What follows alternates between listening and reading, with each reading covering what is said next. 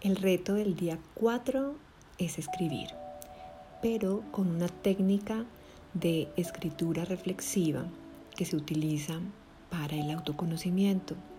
Y es que durante 5 minutos vas a escribir sin parar y sin levantar la mano del papel. Es un acto continuo, es un acto donde tú vas a concentrarte y vas a estar tan enfocado en cómo percibes a tu papá y cómo percibes a tu mamá, sacando, sacando información de todos los archivos que tenemos guardados en nuestra mente. Por eso es un ejercicio sin parar. Todos los pensamientos van llegando y todos los vamos decantando y soportando en el papel.